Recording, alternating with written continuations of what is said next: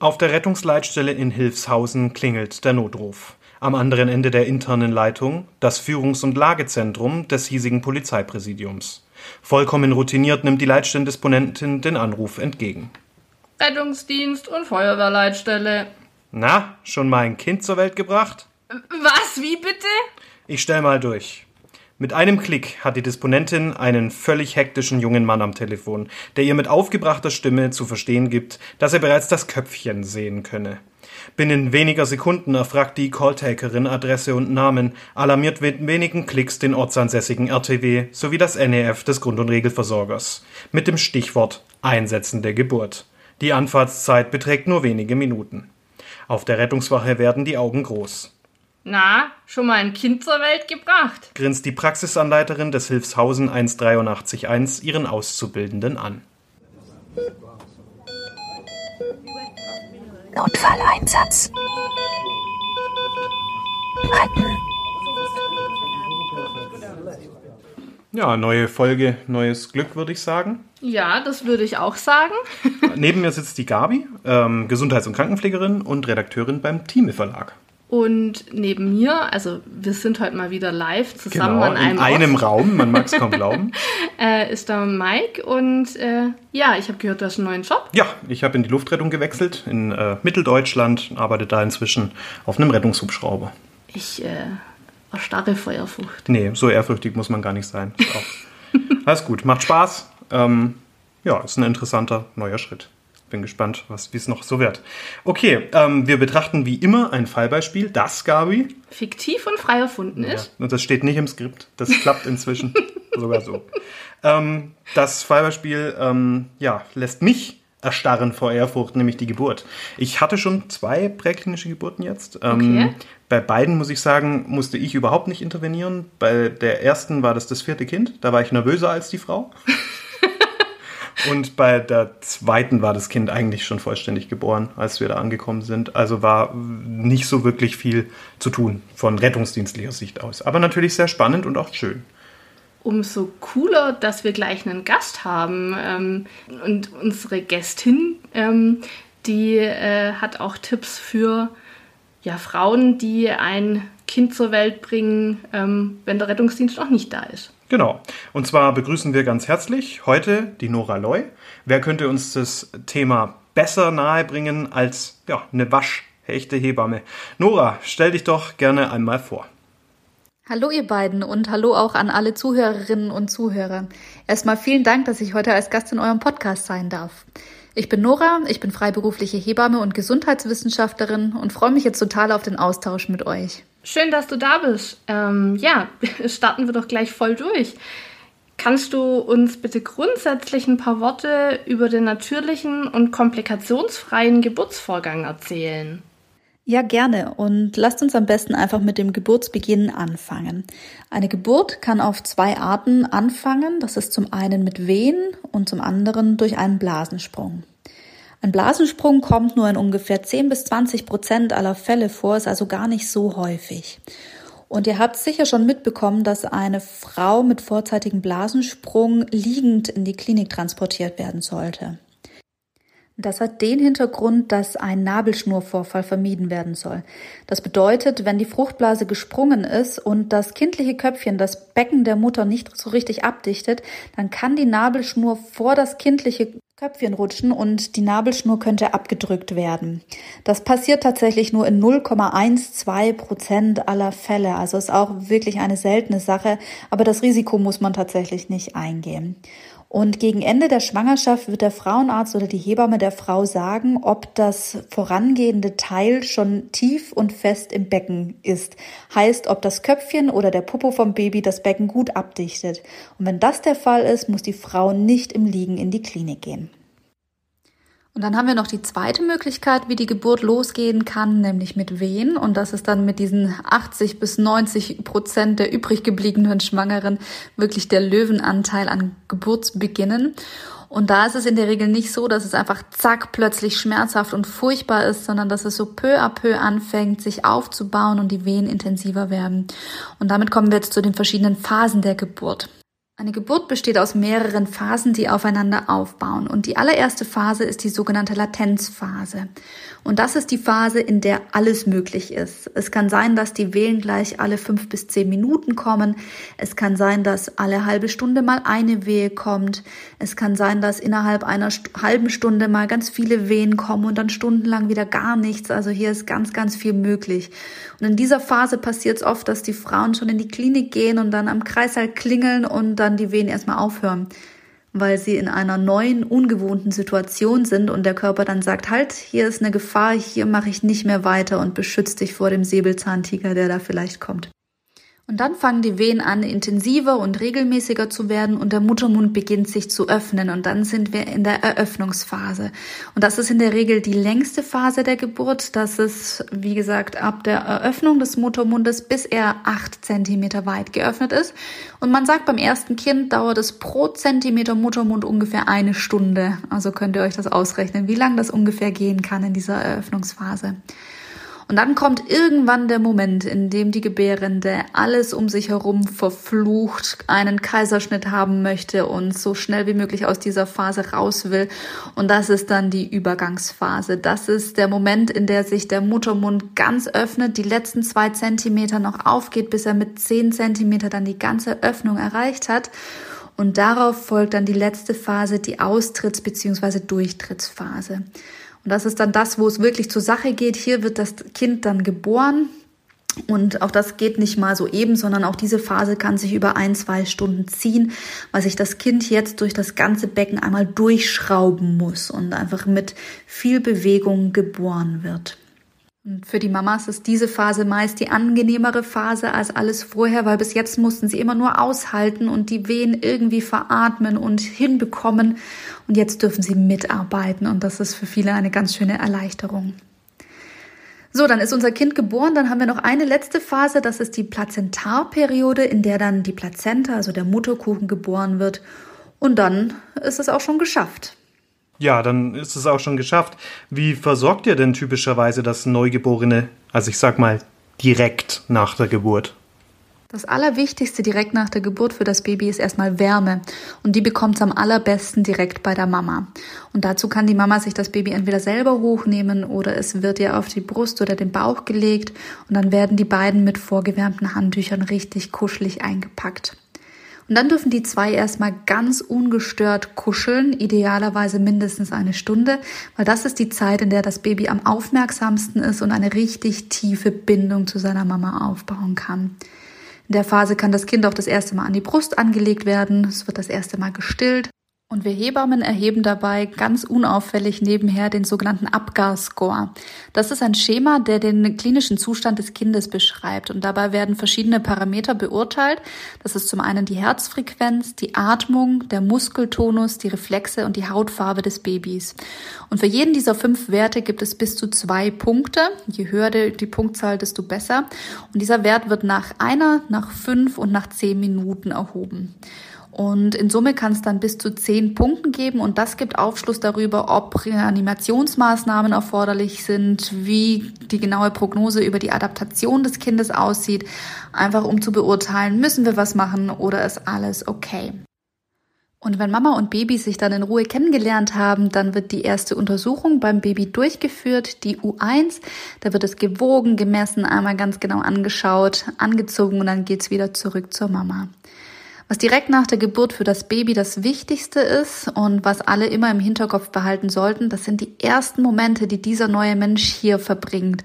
Und dementsprechend ist es total wichtig, dass einfach sorgsam, ruhig und liebevoll mit ihm umgegangen wird.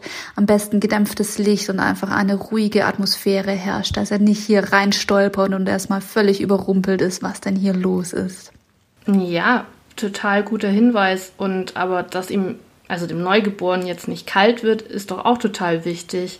Ähm, hast du da ein paar Tipps für einen guten und effizienten Wärmeerhalt? Das Wichtigste ist tatsächlich der Hautkontakt und idealerweise mit einem Elternteil, da die ersten Momente für das Kind unglaublich prägend sind. Dann schnappt ihr euch möglichst viele Handtücher und packt das Kind ein, ohne dabei den Körperkontakt zu verhindern.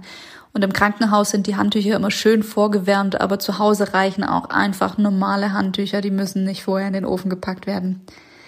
Und dann müsst ihr darauf achten, dass es zu keiner Unterbrechung dieser Wärmekette kommt. Vor allem, wenn es zum Beispiel zu einer ungeplanten Frühgeburt oder auch einer termingerechten Geburt zu Hause kommt. Denn eine Unterkühlung erhöht den Sauerstoffverbrauch und den Energieumsatz des Kindes und birgt noch weitere Risiken und daher muss das unbedingt vermieden werden. Wir haben schon ganz oft über sogenannte Sturzgeburten gehört. Tatsächliche Gefahr oder Mythos? Wie geht man denn mit so etwas um? Sturzgeburten kommen immer wieder mal vor, sind aber keine akute Bedrohung. Vor allem die erste Geburt dauert in der Regel zwischen 12 und 18 Stunden. Da gibt's ein paar, die schneller gehen, ein paar, die länger gehen. Aber die Geburten, die wirklich in 30 Minuten oder nur drei Wehen vonstatten gehen, die sind wirklich selten. Und da ist es für die Frau das Wichtige, dass sie erstmal den Notruf informiert und die Haustür schon mal öffnet. Denn dann mit Kind zur Tür zu wackeln, um die Sanitäter reinzulassen, das macht sich dann doch nicht ganz so gut. Und sobald dann alle informiert sind, soll sie in eine liegende oder kniende Position kommen, am besten mit einem Handtuch oder Kissen unterpolstert, dass das Kind einfach einen sanften Übergang hat und nicht einfach zu Boden plumpst. Und sobald das Kind dann geboren ist, wird es, wie wir es gerade gesprochen haben, warm eingepackt und dann wird erstmal gekuschelt, gekuschelt, gekuschelt. Und ihr merkt schon, wie wichtig mir der Hautkontakt ist, aber gerade auch nach Sturzgeburten ist es total wichtig, dass Mama und Kind zusammenfinden, weil oft ist die Geburt auch für die Mütter tatsächlich zu schnell und sie können das gar nicht richtig fassen, was gerade passiert ist und müssen auch erstmal so richtig ankommen und denen tut das dann auch nochmal total gut. Ja, das macht absolut Sinn für mich. Jetzt gibt es einen weiteren Streitpunkt, äh, vor allem präklinisch, wenn irgendwas mal nicht stimmen sollte. Ähm, wie handhabt ihr das denn mit dem Durchtrennen der Nabelschnur? Wie sollten wir das handhaben? Ja, das ist auch nochmal ein sehr wichtiges Thema. Und das Allerwichtigste beim Abnabeln ist, dass nicht zu früh abgenabelt wird, sondern frühestens nach zwei Minuten und erst, wenn die Nabelschnurgefäße kollabiert sind. Dadurch wird die Adaptation vom Neugeborenen nochmal unterstützt und das Anämierisiko in den ersten Lebensmonaten wird nochmal gesenkt. Und zum Abnabeln selber gibt es zwei Möglichkeiten. Und für euch auf der Straße oder in einem Notfall ist tatsächlich das vorläufige lange Abnabeln die beste Methode.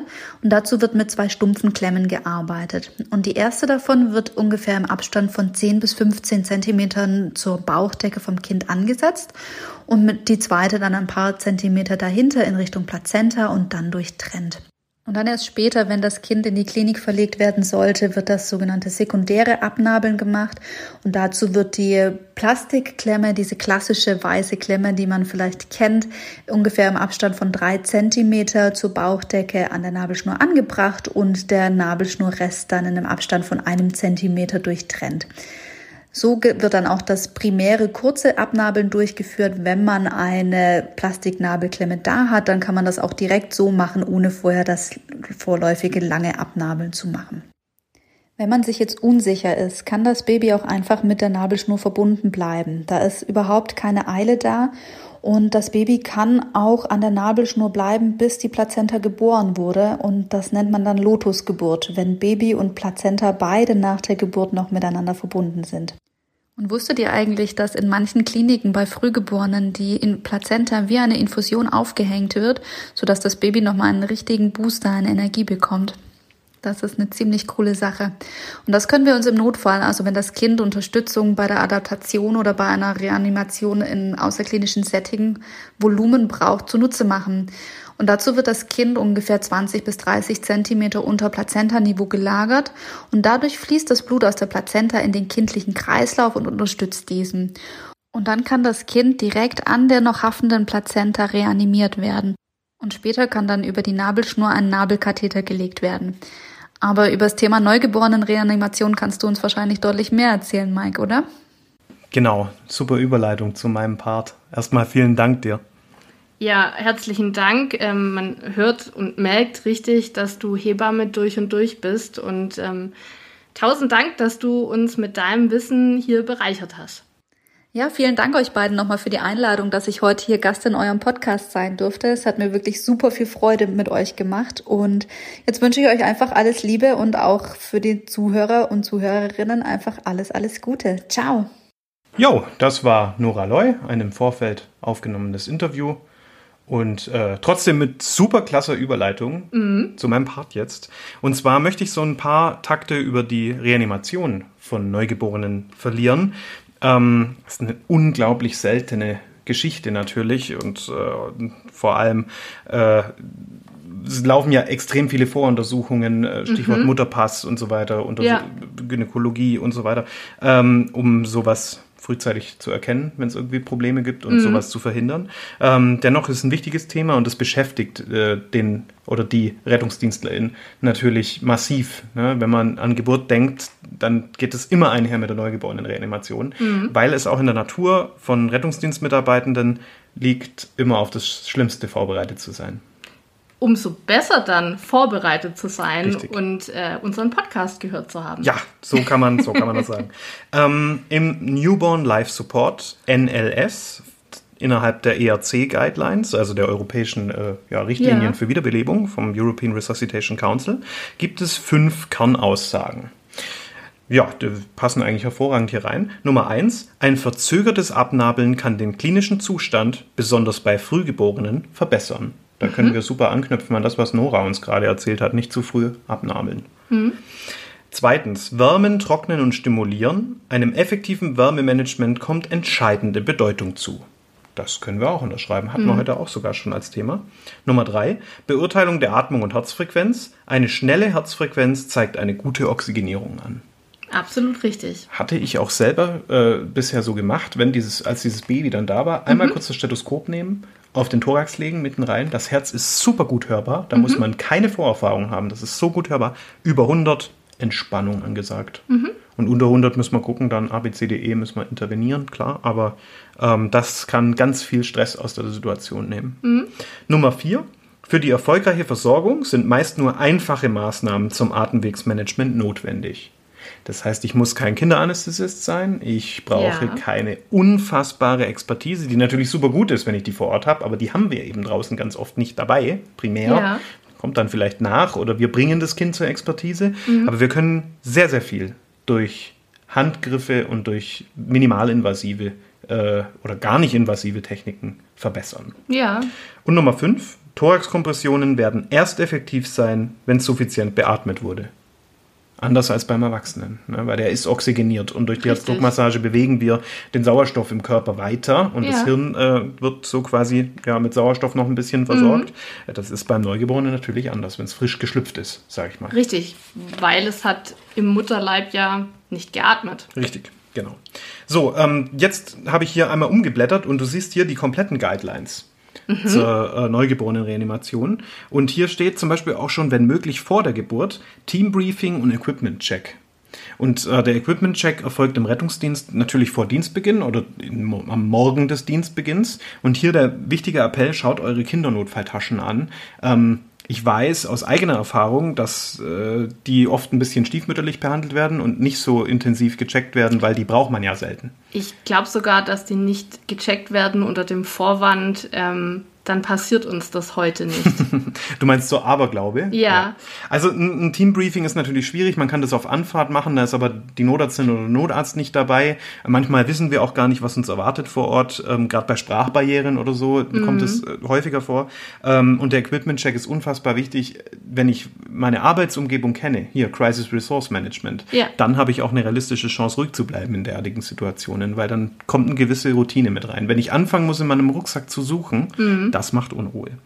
Ja, und ähm, dann kommt die Geburt und hier steht direkt Uhr starten oder Zeit notieren, trocknen, stimulieren und wärmen. Und jetzt reevaluieren wir, anders als beim Erwachsenen, da ist der Zyklus ja zwei Minuten lang, alle 30 Sekunden.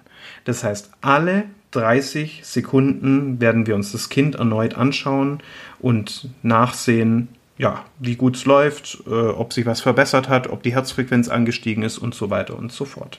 Jetzt nehmen wir mal an, ich bin äh, ganz neue Azubine bei dir auf dem RTW. Wo lasse ich denn die Uhr laufen? Ja, Smartphone. Okay. Alternative, dass äh, die meisten EKGs haben eine Uhr, die mitläuft. Okay. Aber es empfiehlt sich wirklich, nimm dein Smartphone raus, starte den Timer. Okay. Warum nicht? Ja, da ist alles erlaubt. Ähm, in der Prüfung wird es schwierig, weil da darf ich das Handy nicht verwenden, aber Ja. auch die, äh, die EKGs, die wir in der Prüfung benutzen, die Simulations-EKGs haben auch alle eine Uhr. Und ähm, alternativ kann man ja vielleicht sogar den Vater bitten, eine Uhr laufen zu lassen. Ja, wenn er dazu in der Lage ist. Ja, schauen wir mal, genau. also, ähm, man überprüft quasi nach dem Trocknen, Stimulieren und Wärmen auch ganz oft an den, an den Fußsohlen und so weiter. Ähm, prüft man Tonus, Atmung und Herzfrequenz, also so eine Teil von Abgar. Allerdings muss es ja schnell gehen in der Situation, deswegen schauen wir uns Muskeltonus, Atmung und Herzfrequenz über unter 100 an. Und ähm, bei insuffizienter Atmung werden die Atemwege geöffnet. Ähm, hier steht jetzt sogar drin, das ist aber eher fürs klinische Setting des frühgeborenen CPAP äh, zu erwägen. Ähm, sollte Schnappatmung oder keine Atmung vorliegen, dann äh, beginnen wir mit fünf Initialbeatmungen, wie also bei jeder Kinderreanimation, in diesem Fall aber mit einem erhöhten inspiratorischen Druck, nämlich mit 30 Zentimeter Wassersäule. Und ähm, ja, das funktioniert übrigens auch nur, wenn man den äh, Kinderbeatmungsbeutel, wenn man das Ventil verschließt, das Überdruckventil. Okay. Früher hat man Blähbeatmungen gesagt, um die Lunge zu blähen. Das Ja. sagt man heute bewusst nicht mehr. Man spricht von den Initialbeatmungen. Ähm, ja, genau, um einfach keine Überblähung äh, zu erreichen. Ja, dann kommt eine Wiederbeurteilung, äh, wenn Anstieg der Herzfrequenz und äh, hebt sich der Brustkorb und so weiter. Also da schaue ich mir einfach auch wiederum Tonus, Atmung und Herzfrequenz an. Wenn sich dieser Brustkorb jetzt nicht hebt, also wenn immer noch keine suffiziente Eigenatmung vorhanden ist, dann muss ich nochmal beatmen tatsächlich und zwar effizienter beatmen, als ich es vielleicht gerade gemacht habe. Es äh, gibt hier die Möglichkeit, erstmal die Maske zu überprüfen. Ist die dicht? Ähm, es gibt die Reposition des Kopfes und des Unterkiefers. Man soll ja eine Schnüffelstellung machen, also die Nase soll der höchste Punkt sein. Man soll den Kopf eben bewusst nicht überschrecken, Ja. wie beim Erwachsenen, denn das kann den Atemweg auch wieder verschließen. Ähm, der Zweihand-Essmach-Handgriff wäre eine Option, also quasi wirklich mit zwei Helfern zu arbeiten. Eine hält die Maske dicht, der andere beatmet. Also wir müssen hier irgendwie, man kann Absaugen erwägen, man kann auch eine Lagungsmaske erwägen, bitte auf keinen Fall Lagenstuben. Ich denke, das ist inzwischen auch hinreichend bekannt, dass Lagenstuben absolut kontraproduktiv sind und sogar dem Kind massiv Schaden zufügen können. Und ähm, dann kommt eine Wiederholung dieser fünf initialen Beatmungen und daraufhin wieder eine Wiederbeurteilung. Äh, ja, ist der Tonus besser, ist die Atmung besser, ist die Herzfrequenz besser, wie, wie verhält sich das Hautkolorit und so Ja. weiter. Also, jo. Wenn dann immer noch keine Herzfrequenz feststellbar ist oder diese sehr langsam ist, also unter 60 Beats per Minute, dann ähm, nach 30 Sekunden effektiver Beatmung steht hier noch. Also dann müssen wir tatsächlich intervenieren und dann machen wir die Herzdruckmassage im Verhältnis 3 zu 1. Also dreimal drücken, einmal beatmen, geben hier auch 100% Sauerstoff. Da gibt es so diesen alten Spruch, Sauerstoff macht Kinder tot. Das ist ein ganz schön übler Spruch. Ja. Ähm, der gilt in dem Fall nicht. Also wir müssen wirklich mit 100% Sauerstoff arbeiten. Ähm, Sauerstoff hat Nachteile, das ist bekannt und äh, macht die Augen auch kaputt und so weiter. Ja. Aber in dem Fall ist es einfach wichtig, das Kind möglichst gut zu, ähm, zu, zu oxygenieren. Okay. Ja, und dann ähm, kommt wieder eine Wiederbeurteilung alle 30 Sekunden und äh, ja, man kann dann natürlich Zugang, Medikamentengabe, Epinephrin, Hypovolemiebekämpfung und so weiter, Ja. Haas und Hitz werfe ich mal in den Raum. Das kommt dann alles auf uns zu. In jeder Phase von diesem Algorithmus muss man sich aber die Frage stellen, brauche ich Hilfe? Ja. Es gibt in fast allen Städten heutzutage Babynotarztsysteme, also wo Pädiater, pädiatrische Notärztinnen, Notärzte draußen an den Einsatzort kommen können und uns hier den Stress abnehmen können. Ich komme direkt zum, zu, zu meinen Tipps und beziehungsweise zu meinem Fazit so ein Ja, bisschen und gerne. würde an der Stelle auch schon abschließen. Das war nur eine kleine, ja, ein kleiner Blick über den Tellerrand zum, zum Newboard Life Support. Wie bereits erwähnt, frühzeitig Hilfe holen und auch als Ärztin oder Arzt Expertise zählt. Mhm. Neonatologen vor Ort, vielleicht ein pädiater, eine Pädiaterin und so weiter und so fort. Also hier bitte keine falsche ähm, Bescheidenheit oder wie, Ja. wie sagt man hier, keine falsche, ja, keine falsche Motivation irgendwie, Tatendrang. Ja, ähm, Vorbereitung verhindert Panik und Hektik. Man muss sein Material kennen, ähm, man muss eine Einsatzvorbereitung durchführen, vielleicht auf Anfahrt auch schon mit Rettungssanitäterin oder Rettungssanitäter sprechen. Nutzt Spickzettel, ja, gerade von der ERC. Rechnet vielleicht vorher schon die wichtigsten Medikamentendosierungen aus, je nach Körpergewicht. Schreibt euch das auf den Zettel, nehmt diesen Zettel mit rein in den Einsatz. Ähm, Trainings sind unglaublich wichtig. Da kann ich zum Beispiel empfehlen, von der ERC gibt es die sogenannten EPOLS-Kurse, European Pediatric Advanced Life Support. Da geht es jetzt nicht nur um Neugeborenen, es gibt auch NLS-Kurse, also da geht es allgemein um Kinder und ähm, lebensbedrohliche Zustände beim Kind. Ähm, das ist unglaublich wichtig und das sollte natürlich das ganze Team dann geschult werden, einschließlich Notärztin oder Notarzt. Ja. Ähm, ja, nicht einfach absaugen. Äh, auch beim Hinweis auf Mekonium, also grünen Fruchtwasserabgang, nicht einfach absaugen, sondern wenn dann nur unter Sicht und auch nicht zu tief. Die Kinder können zuschwellen. Ähm, gegebenenfalls Ladungsmasken einsetzen, wenn vorhanden, wenn auch schon mal geübt vielleicht und wenn es nur an der Puppe war, ist natürlich schwierig hier zu üben. Ähm, man kann Nabelwegenkatheter erwägen oder den Intraosseerzugang. Es ist aber bei Neugeborenen auch äh, möglich, tracheal noch zu arbeiten, also Medikamente über den Tubus zu geben. Ja. Das steht explizit auch so in den Guidelines drin. Ähm, ja, an die Haars und Hits denken, den Mutterpass anschauen, auch vorher mit dem Mutterpass befassen, dass ich nämlich weiß, welche Seite ich aufschlagen muss und letztlich diesen Mutterpass natürlich auch mitnehmen in die, in die nächste Versorgungsstätte. Und äh, es ist, das ist wirklich das Letzte, was ich jetzt sagen möchte, eine ausführliche, unterbrechungsfreie Nachbesprechung ist absolut obligat Ja, obligat, ich schwelge in alten Zeiten. Na, ist unglaublich wichtig, ähm, sich hier psychosoziale Notfallversorgung mit dem Team zusammenzusetzen. Für die Eltern natürlich auch eine Nachsorgemöglichkeit schaffen durch Kriseninterventionsteams, durch PSNV, aber hier unbedingt auch auf die Kolleginnen und Kollegen achten. Das ist Ja. unfassbar wichtig. Ja, und jetzt stellt man sich vielleicht noch die allerletzte un ungemütliche Frage. Wann würde man die Reanimationsmaßnahmen denn abbrechen? Und hier habe ich ein äh, bisschen gesucht. Das ist natürlich eine moralisch und ethisch höchst sensibil, äh, sensible Frage. Äh, Ich habe mal äh, gesucht und in den ERC-Guidelines findet sich da ein Passus. Wenn die Herzfrequenz eines Neugeborenen nach der Geburt länger als 20 Minuten nicht nachweisbar ist, obwohl alle Reanimationsmaßnahmen technisch korrekt durchgeführt werden und reversible Ursachen ausgeschlossen wurden, kann es angemessen sein, eine Beendigung der Wiederbelebungsmaßnahmen zu erwägen. Also auch Ja. die sind da natürlich sehr schwammig in der Formulierung, ist aber, Ja. denke ich, auch ganz, ganz, ganz nachvollziehbar. Und diese Erwägung, die trifft dann äh, am besten ein hinzugezogener Pädiater, der sehr viel Erfahrung auf dem Gebiet Im hat. Idealfall, klar, wenn Ähm, möglich. Ja, das, das wäre, glaube ich, absolut anratenswert. Ja, das war's von mir schon. Dann würde ich an dich weitergeben. Dann versuche ich jetzt mal einen galanten Übergang zu schaffen und zwar zu unserem Werbeblock. ähm, schwieriges Thema, ich weiß. Ähm, aber nichtsdestotrotz, du hast nämlich gerade schon angesprochen, ähm, deswegen ist die Überleitung vielleicht wirklich nicht so schlecht. Äh, wir wollen heute nochmal darauf aufmerksam machen, auf eben das Lehrbuch Notfallsanitäter Retten. äh, retten. Retten Notfallsanitäter. Genau, Retten Liegt Notfall- hier neben mir mit Richtig. wunderschönen Bildern drin. Du bist unmöglich. Ja, ich muss das mal aufhören jetzt. Ja, hat richtig. jeder verstanden. Jetzt hat es jeder verstanden, dass du auch drin bist. Kapitel 34. Schwangerschaftsassoziierte, geburtshilfliche und gynäkologische Notfälle. Das ist ein Zungenbrecher. Mhm. Ja, läuft. Äh, zum Beispiel haben wir da auch direkt äh, die Abbildung von dem Mutterpass drin. Ah, perfekt. Top. Und ähm, wer das Buch jetzt noch nicht hat, das ist auf jeden Fall unter anderem auch ein ganz kleiner Grund, aber mit ein Grund, äh, dieses zu kaufen. Ja. Es ist auch wirklich ein gutes Buch, muss Ähm, ja, ich jetzt mal kurz richtig. ehrlich sagen. Also ich arbeite wirklich mit dem Buch. Sehr schön.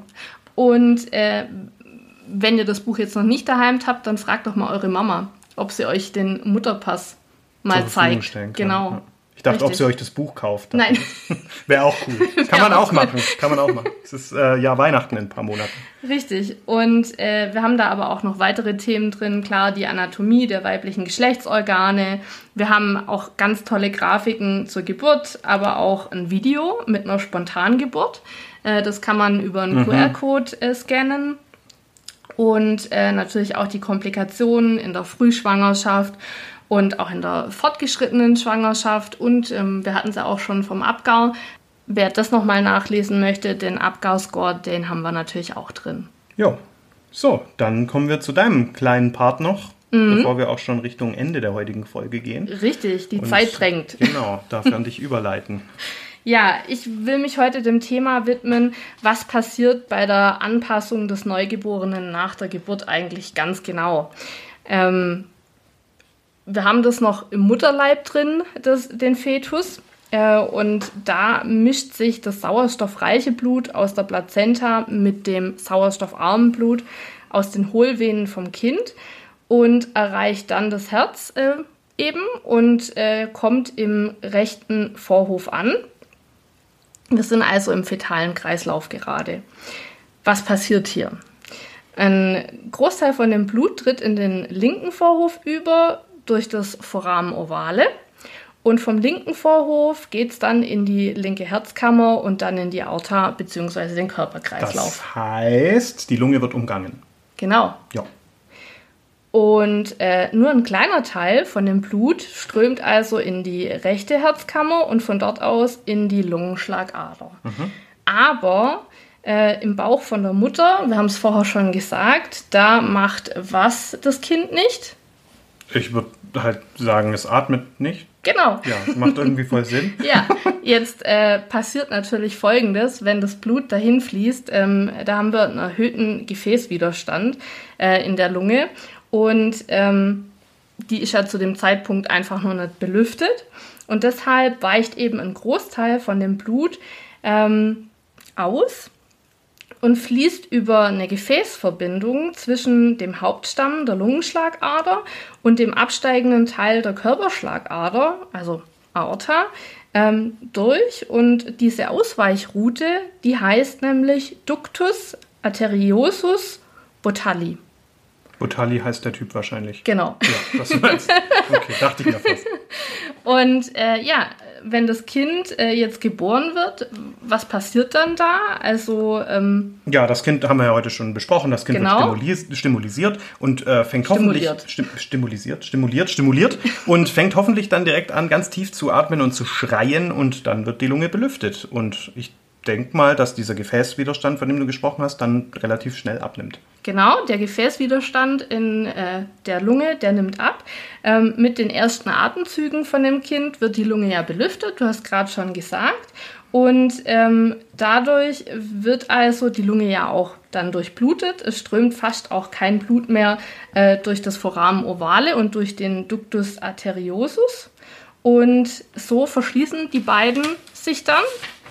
Was blätterst du? Ja, und zwar steht es auch in den ERC-Guidelines zum Thema äh, Sättigung messen. Und zwar die akzeptale präduktale SPO2, äh, also die gute Sättigung, ist nach zwei Minuten nach der Geburt bei 65 Prozent, nach fünf Minuten 85 Prozent und nach zehn Minuten sind wir auch bei 90 Prozent rum. Das hängt damit natürlich direkt zusammen.